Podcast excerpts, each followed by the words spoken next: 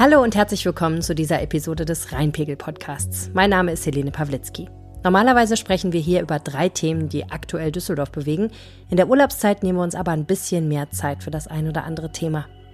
Wehrhahn-Attentat, SS in Düsseldorf. In den beiden vergangenen Episoden ging es um zwei Themen aus der Geschichte Düsseldorfs, beide aus unserem Archiv. Heute setzen wir diese Reihe fort, aber mit einer brandneuen Episode. Heute erzählen wir euch ein besonderes Kapitel der Düsseldorfer Stadtgeschichte aus einer der dunkelsten Zeiten der Stadt. Wir erzählen euch heute von der Aktion Rheinland. Schön, dass ihr zuhört. Rheinpegel. Der Düsseldorf-Podcast der Rheinischen Post. Es ist der 17. April 1945. Bomber und Artilleriegeschütze greifen Düsseldorf an. Ihr Ziel? Die Stadt sturmreif zu bomben, um die Eroberung zu erleichtern. Tausende Zivilisten sterben in wenigen Stunden, hunderte Gebäude werden zerstört, Düsseldorf liegt in Schutt und Asche. So hätte es kommen können, wenn nicht eine Gruppe von Männern gegen das Nazi-Regime aufbegehrt und die Stadt gerettet hätte. Wir reden heute über die Geschichte dieser Gruppe, wir reden über die Aktion Rheinland. Ich bin Nika Schnelting, 22 Jahre alt und habe im März ein Praktikum bei der Rheinischen Post absolviert. Ich studiere aktuell im sechsten Semester an der HHU Geschichtswissenschaften und erzähle euch heute eine Episode aus Düsseldorfs Geschichte. Rheinland, so nannten die Widerstandskämpfer ihre Aktion. Sie wussten, wenn sie nichts unternehmen, dann wird Düsseldorf wahrscheinlich vollkommen zerstört. Denn die Nationalsozialisten werden die Stadt nicht kampflos aufgeben, auch wenn der Krieg eigentlich verloren ist. Im Gegenteil sogar, sie haben den Befehl ausgegeben, die Stadt selbst zu zerstören, damit nichts, aber auch gar nichts in die Hände der Alliierten fällt. Ein knappes Dutzend Männer haben damals dafür gesorgt, dass es nicht so weit kommt. Diese Männer verhinderten das sinnlose Sterben von Tausenden und die Zerstörung ihrer Stadt. Meine Gesprächspartnerin heute kennt sich mehr als gut mit dieser Geschichte aus. Herzlich willkommen im Podcast. Andrea Ditschen von der Manu-Gedenkstätte Düsseldorf. Hallo. Genau, erzähl uns doch mal kurz ein wenig über dich. Warum sitzt du hier heute mit uns im Aufnahmestudio? Warum sitze ich hier? Ich bin wissenschaftliche Mitarbeiterin der Manu-Gedenkstätte Düsseldorf und beschäftige mich gerade also als Forschungsarbeit mit der Aktion Rheinland. Wie war denn die Vorgeschichte des Krieges? Also in welcher Lage war Düsseldorf zu diesem Zeitpunkt des 16. Aprils? Letztendlich völlig eingekesselt. Also seit dem 3. März ist 45 ist das linksrheinische Düsseldorf, alles also westlich des Rheins, bereits in amerikanischer Hand. Und ab diesem Zeitpunkt schließt sich letztendlich Stück für Stück der Ruhrkessel um Düsseldorf herum. Der ist am 1. April geschlossen. Damit ist die ähm, deutsche Wehrmachtsheeresgruppe B völlig eingekesselt, hat da auch wenig Chance noch rauszukommen. Und ähm, das bedeutet aber auch, dass diese Heeresgruppe keinen Nachschub mehr bekommt, weder an Material noch an Männern. Und ähm, das ist letztendlich eine Frage von Tagen, bis dieser Kessel dann, äh, wie die Amerikaner sagen, mopping up the Ruhr, ähm, ja quasi aufgerollt ist und damit äh, ja, keine, es besteht letztendlich keine Chance, da noch irgendwie einen Sieg rauszuschlagen. Das ist eine Lage, in der man sich auf jeden Fall im Krieg nicht wiederfinden möchte. Ähm, Sie sagten, das war in Düsseldorf die deutsche Armee B? Heeresgruppe B. Die Heeresgruppe B. Welche ähm, Armee stand auf der Gegenseite von den Alliierten? Also das linksrheinische Düsseldorf ist besetzt durch die 94. Infanteriedivision und für Düsseldorf wirklich relevant ist die 97. Infanteriedivision, deren Untertruppeneinheiten dann letztendlich Düsseldorf befreien. Genau, und die herrschende Gruppe, in, also die herrschende Gruppe in Düsseldorf, die Nazis, was machen die zu dieser Zeit? Sind, ist da noch eine Einheit stationiert direkt, die auch Einfluss auf Düsseldorf ausübt oder sind die wichtigsten Leute schon geflohen, bevor sich dieser, der, der Sack zugemacht hat? Nein, also Düsseldorf ist ähm, den gesamten Nationalsozialismus hindurch ein, ähm, ein Hauptpunkt der Parteiorganisation mhm. und ihrer verschiedenen Verfolgungsinstanzen. Und auch in den letzten Tagen ist der Gauleiter immer noch präsent, Karl Friedrich Florian. Ähm, der Kreisleiter ist noch vor Ort, Karl Walter. Wir haben den ähm, Polizeipräsidenten, jetzt nominell nicht unbedingt ein Parteivertreter, allerdings ist er SS-Brigadeführer und äh, sehr für seine Parteiloyalität bekannt. Ähm, der ist weiterhin vor Ort. Ähm, wenn wir gerade auf die Polizei gucken, da ist auch der, ähm, der Leiter der Kriminalpolizei. Ähm, Klass ist weiterhin vor Ort, auch ein strammer Parteigänger. Also insofern, es mangelt nicht an Vertretern des Regimes. Und wir haben natürlich immer noch auch die Vertreter der Wehrmacht, die jetzt nicht automatisch natürlich ähm, Sympathisanten des Regimes sein müssten, wir haben aber mit Model als Generalfeldmarschall, der die Heeresgruppe B leitet ähm, und sich später das Leben nehmen wird, weil das Regime zusammenbricht, jemanden, dem auch sehr treu ergeben ist dem Regime und insofern es gibt genug Manpower immer noch sozusagen, die regimetreu ist und die in den letzten Tagen völlig entgrenzt. Also wir haben nicht umsonst sehr viele Endphaseverbrechen in der Stadt ähm, an Zwangsarbeitern, an Gefangenen, ähm, wirklich, äh, dass noch ähm, natürlich Deserteure massiv gesucht werden und ähm, oder alle, die dafür gehalten werden, alle, die sie vielleicht unterstützten, mutmaßlich. Ähm, es wird noch Jagd gemacht auf Menschen, die ähm, als Halbjuden oder als Juden sich versteckt hatten. Die werden in diesen Tagen bis zum Schluss noch umgebracht.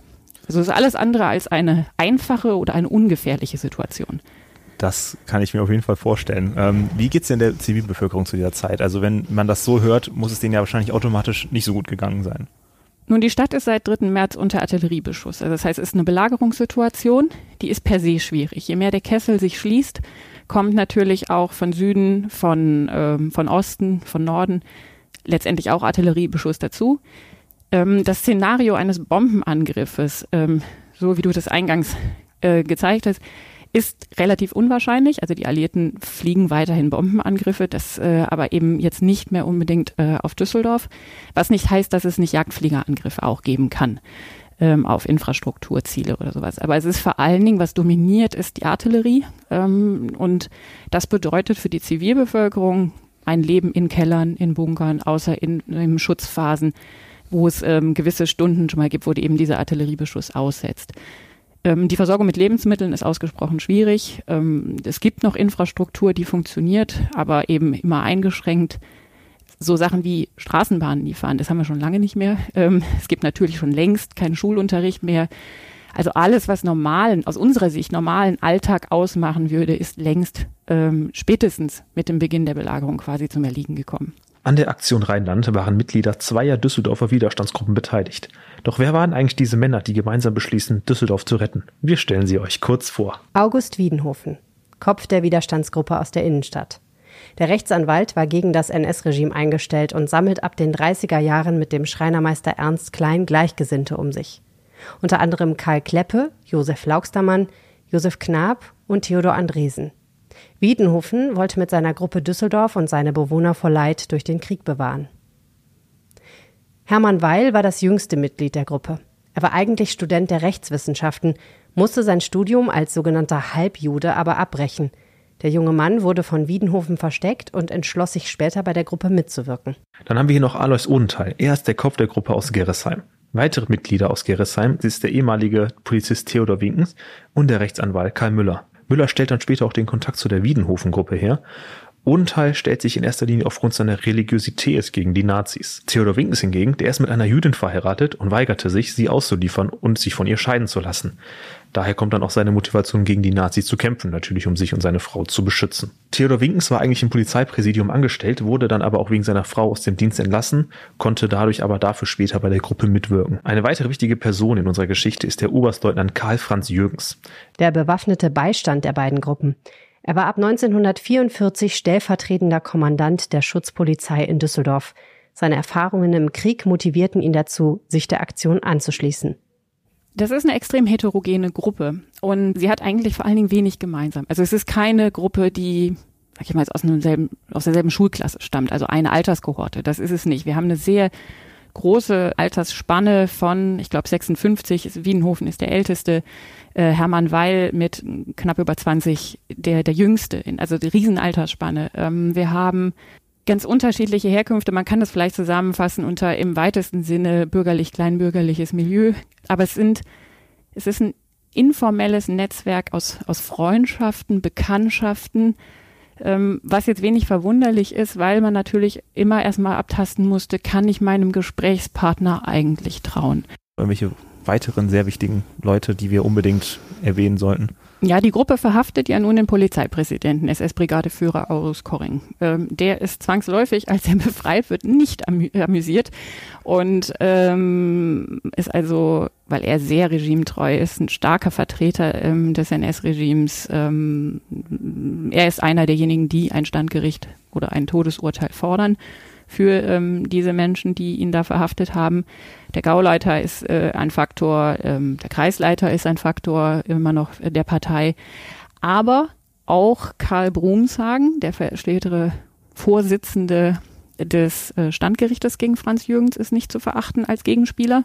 An dieser Stelle machen wir eine kurze Pause, in der vielleicht auch ein bisschen Werbung läuft. Die Gruppe trifft sich am 16. April 1945 in der Wohnung von Wiedenhofen. Dabei sind Odenthal, Andressen, Müller, Knapp, Kleppe und Weil. Um 13 Uhr ruft der stellvertretende Schusspolizeikommandant Jürgens dann an. Wir müssen unverzüglich handeln. Die Amerikaner sind auf dem Weg. Ich werde die Stadt verteidigen müssen, wenn wir nichts unternehmen. Der Gruppe ist klar, man muss jetzt handeln. Man trifft sich um kurz nach eins in Jürgens Büro im Polizeipräsidium. Jedoch ohne Kleppe und Weil, die werden zurückgelassen, um später als Ablösung zu dienen. Bei Jürgens im Büro wird dann ein Plan ausgearbeitet. Zuerst sollen die Führungskräfte ausgeschaltet werden, dabei in erster Linie der SS-Brigadeführer August Korreng. Und das hat auch seinen Grund. Jürgens wollte der Polizei nämlich befehlen, das ist der zweite Teil des Plans, sich beim Einmarsch der Alliierten nicht zu wehren. Aber Koring wäre befugt, diesen Befehl wieder aufzuheben, deswegen musste er als erstes festgesetzt werden. Im Büro wurde außerdem noch Hauptmann Max Gerke eingeweiht, der Stellvertreter von Jürgens. Die Aktion erhält dann dort auch den Tarnnamen Rheinland. Man teilt sich eine Flasche Wein und ein paar Zigaretten. Die zivilen Widerstandskämpfer bekommen Pistolen und werden deren Gebrauch unterrichtet. Doch warum nehmen diese Männer eigentlich die Gefahren auf sich? Wir fragen die Historikerin Andrea Ditschen. Also ähm, Alois Odenthal hat darüber ähm, recht ausführlich gesprochen.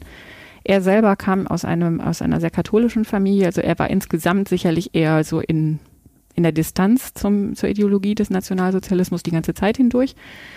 Ob schon er sich als Architekt irgendwie, wenn er arbeiten wollte, damit arrangieren musste. Also er musste Mitglied der ähm, Reichskammer der Bildenden Künste werden und sowas. Also sonst hätte er als Architekt nicht arbeiten können. Ähm, aber das ist natürlich eine, eine Basisvoraussetzung, erstmal diese Distanz, vielleicht dieses Hinterfragen aus dem eigenen Glauben heraus. Außerdem war Odenthal ja mit Leib und Seele Düsseldorfer. Er liebte Düsseldorf und das, glaube ich, äh, bis, bis ins hohe Alter hinein. Und ihm tat es, glaube ich, schlichtweg in der Seele weh, dass diese Stadt jetzt noch mehr, als sie überhaupt schon in Trümmern lag und ihre Bevölkerung jetzt noch mehr zerstört, noch mehr Leid erfahren sollten. Das ist jetzt auf Odenthal zutreffend. Auch Wiedenhofen ging es darum, also Leid für die Zivilbevölkerung abzuwenden. Also eine, eine starke Motivation, eine Entgrenzung dieses Regimes letztendlich einzudämmen. Dann beginnt die Aktion Rheinland. Schnell wird SS-Brigadeführer Koring verhaftet und in einer Gefängniszelle zurückgelassen. Zwei Polizisten und der Widerstandskämpfer Müller bewachen ihn. Dabei verzichtet die Widerstandsgruppe auf Waffengewalt. Sie lassen Koring am Leben, obwohl das Schicksal Tausender Düsseldorfer in der Waageschale liegt. Warum lassen sie ihn am Leben? Hätten sie ihn nicht einfach umbringen können? Das ist in der Gruppe offenbar wirklich diskutiert worden. Allerdings hat man es nicht gemacht aus dem einen, aus dem sehr klaren Grund, dass man im Zweifelsfalle in der Lage sein wollte, den Polizeipräsidenten noch zu vernehmen, weil es den sogenannten den Wehrwolf-Befehl gab, also dass letztendlich regimetreue Menschen in der Bevölkerung, quasi wenn die Amerikaner Düsseldorf eingenommen hätten, den Amerikanern in den Rücken fallen sollten. Also das ist allgemein ein Befehl gewesen, nicht auf Düsseldorf spezifisch. Aber vor diesem Werwolf hatte man wohl doch Angst und irgendjemand hätte das ja vielleicht koordiniert und vielleicht hätte man das über den Polizeipräsidenten rausbekommen können. Jürgens, der stellvertretende Kommandeur der Schutzpolizei und die Widerstandskämpfer Odenthal und Wiedenhofen begeben sich dann zu dem stellvertretenden Polizeipräsidenten Otto Götsch. Sie erstellen zusammen mit ihm eine Vollmacht. Sie soll die Widerstandskämpfer ermächtigen, mit den alliierten Truppen zu verhandeln. Jürgens dann in seiner Position als Verteidiger unterschreibt diesen Ausweis und weist die anderen Polizeikommandeure an, die Waffen ruhen zu lassen. Dann fahren Odenthal und Wiedenhofen in die Stadt, um eine Ablösung für Müller zu organisieren, der immer noch den SS-Brigadeführer Korreng bewacht. Müller soll mit ihnen zu den Alliierten fahren, er spricht nämlich als einziger gutes Englisch. Mit den Widerstandskämpfern Kleppe und Weil kommt sie zurück zum Polizeipräsidium. Kleppe und Weil gehen in das Gebäude und Odenthal und Wiedenhofen warten darauf, dass Müller wieder herauskommt aber niemand kommt aus dem Gebäude heraus. Was ist passiert? Sie operieren ja ziemlich im Offenen im Polizeipräsidium. Also man muss sich vorstellen, die Aktion beginnt ungefähr gegen 13 Uhr, wenn sie Franz Jürgens im Polizeipräsidium oder ein Teil der Gruppe ihn im Polizeipräsidium trifft. Ähm, sie sich miteinander abstimmen, was sie jetzt ganz konkret tun wollen und ähm, dann eben zur Verhaftung des Polizeipräsidenten äh, schreiten. Das findet in aller Öffentlichkeit in diesem Präsidium statt. Und da sind natürlich viele Beamte unterwegs. Und es hängt schlichtweg davon ab, ob jetzt die einzelnen Beamten, die da vor Ort sind, loyal zu Jürgen sind oder loyal, loyal zum Regime. Und mindestens einer der Beamten, ob willentlich oder jetzt nicht willentlich, sei mal dahingestellt, ähm, telefoniert mit der Kampfgruppe Brumshagen, die geleitet wird von einem ja, ehemaligen Polizeiangehörigen, Oberstleutnant Brumshagen, ähm, und informiert ihn darüber, dass der Polizeipräsident gefasst worden ist. Und Brumshagen, der seinerseits regimetreu ist, setzt dann die Kaskade zur Befreiung, beziehungsweise erstmal zur Verhaftung und eigentlich auch zur Befreiung ähm, des Polizeipräsidenten in Gang. Also er lässt ähm, Jürgens und dessen Mitarbeiter Gerke verhaften und wollte dann selber den Polizeipräsidenten befreien. Wie der Zufall es will, kommt ihm da aber der Gauleiter zuvor. Der kommt nämlich mehr oder minder durch einen Zufall, weil er mit Corring verabredet war, ins Polizeipräsidium, kommt alleine, er ahnt offenbar nichts von dem, was da vorgeht, sonst wäre er wahrscheinlich auch nicht alleine in dieses Polizeipräsidium gekommen. Und er trifft quasi ein, als Jürgens und Gerke ähm, von Wehrmachtsangehörigen auf einen Laster gebracht werden und äh, abgefahren werden. So erfährt er von der Aktion, sucht sich ein paar Mitstreiter und dann befreien die Koreng. Und dann geht letztendlich ähm, auch die Verhaftung gegen die im Präsidium vorhandenen Zivilisten los. Draußen vor dem Gebäude warten immer noch Wiedenhofen und Odenthal auf ihre Verbündeten. Plötzlich kommt Theodor Winkens, der als Beobachter ein Auge auf die Geschehnisse hatte, auf dem Fahrrad vorbeigefahren und ruft ihnen zu, dass man verraten wurde. Müller sei schon geflohen, der Rest ist gefangen und in Haft. Wiedenhofen und Odenthal fahren daraufhin schnell weiter, lassen das Auto inklusive Fahrer aber später zurück und schlagen sich zu Fuß zu den Alliierten durch. Die haben den Plan quasi abgeändert. Ursprünglich hatten sie nach Hilden fahren wollen, aber sie befürchten, dass durch Vernehmungen der Verhafteten das jetzt ähm, ja auffliegen könnte und dass man ihnen also nachsetzt. Insofern ändern sie den Plan und sagen, wir machen uns auf den Weg nach Mettmann, wo ebenfalls die Amerikaner standen. Also ein anderer Weg. Ähm, und sie schaffen es, sie kommen durch und sie erreichen ja letztendlich auch, dass die Amerikaner nämlich kampflos in die Stadt dann äh, auf Wegen, die sie ihnen aufzeigen, eben in die Stadt einrücken. Eigentlich waren sich die Amerikaner dabei einig, Düsseldorf mit Gewalt zu erobern. Doch nun kommen zwei Widerstandskämpfer, die nicht besonders gut Englisch sprechen und wollen sie davon abhalten. Es sind wirklich harte Verhandlungen. Doch schließlich hörten die Deutschen auf zu schießen und die Amerikaner rollten mit ihren Panzern in die Stadt ein. Wiedenofen und Odenthal fahren natürlich mit. Das ist der gute Teil der Geschichte. Der schlechte Teil ist, dass die anderen fünf das mit dem Leben bezahlen, diese Aktion. Also weil sie eben durch die beiden Standgerichte dann zum Tode verurteilt werden und ähm, noch in der Nacht, also Franz Jürgens am späteren Abend des 16. April, die vier anderen ähm, in der Nacht auf den 17. April irgendwas so gegen zwei Uhr morgens plus minus ähm, erschossen werden. Da würde sich jetzt mir aber die Frage stellen, was ist denn eigentlich ein Standgericht? Ein Standgericht ist ähm, ein Sonderfall der Militärgerichtsbarkeit ähm, und ist sicherlich auch die rein von ja, Rechtsstaatlichkeit und äh, strafprozessrechtlichen Formen die schwierigste Form eines Gerichtes. Ähm, sie wird, also nicht ohne Grund haben wir in der Bundesrepublik heute keine Standgerichtsbarkeit mehr. Sie ist ähm, von Militärs immer wieder ähm, äh, gefordert worden, weil sie als Disziplinierungsmaßnahme letztendlich dient. Also es, es geht darum, wenn jemand, angenommen Feigheit vor dem Feind zeigt, äh, desertiert, dann um die Kampf, also die, die, die Kampfmoral sozusagen in der Truppe aufrechtzuerhalten, dass nicht plötzlich dann alle sagen, nee, wir haben jetzt alle keine Lust mehr weiterzukämpfen, dann also diesen einen Menschen quasi zum, zum Exempel zu nehmen, äh, besonders hart zu verurteilen. Standgerichte konnten letztendlich ähm, auf ja, Freispruch, auf Todesurteil oder aber Überweisung an ein ordentliches Kriegsgericht plädieren. Ähm, zumindest in der Anfangsphase, wenn wir jetzt mal die Standgerichtsbarkeit ab, äh, oder Militärgerichtsbarkeit ab 39 zugrunde legen, ähm, dann, also die sollten vor der Truppe ein möglichst hartes Exempel statuieren, um letztendlich diese Kampfmoral aufrechtzuerhalten. War das denn alles ein faires Gerichtsverfahren oder haben die Nazis die Widerstandskämpfer einfach willkürlich erschossen? Nein, es war keine willkürliche Erschießung durch die Nazis, aber wir sind weit davon entfernt, faire Standgerichtsverfahren zu haben. Also wenn wir Rechtsstaatsprinzipien ähm, oder selbst die ähm, Verordnungen erstmal aus dem Jahr 39 zugrunde legen, dann sind das keine ordnungsgemäßen Standgerichte per se erstmal, weil sie rein strafprozessrechtlich ähm, oder was eine Strafprozessordnung angeht, eigentlich nicht genügen. Es gibt keinen Verteidiger, es gibt keinen Ankläger. Also wir haben innerhalb des Gerichtes quasi keine Gewaltenteilung, wenn man so möchte. Aber ähm, natürlich gelten die Regeln von 39, 45 längst nicht mehr. Also Standgerichtsbarkeit hat sich zu diesem Zeitpunkt wie das gesamte Regime völlig entgrenzt.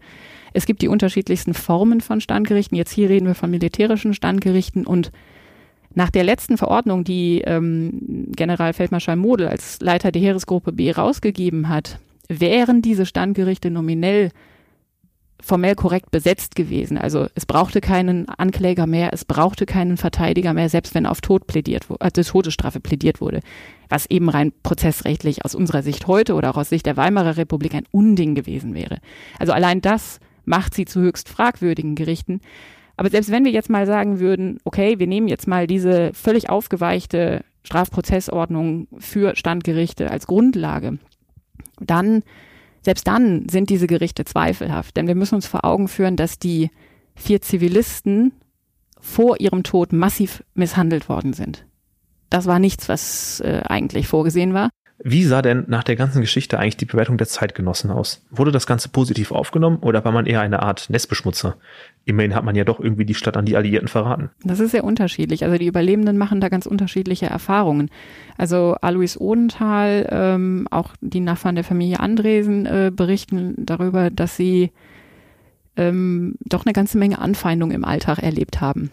Ähm, also das heißt, nicht auf der Seite mehr des Regimes also zu stehen ist das eine, aber eben aktiv an quasi die Alliierten heranzutreten und die Stadt zu übergeben, war offenbar für andere dann doch vielleicht eine Art von Verrat. Ähm, es ist ja auch nicht so, dass alle über Nacht von braun auf weiße Weste gewechselt sind. Ne?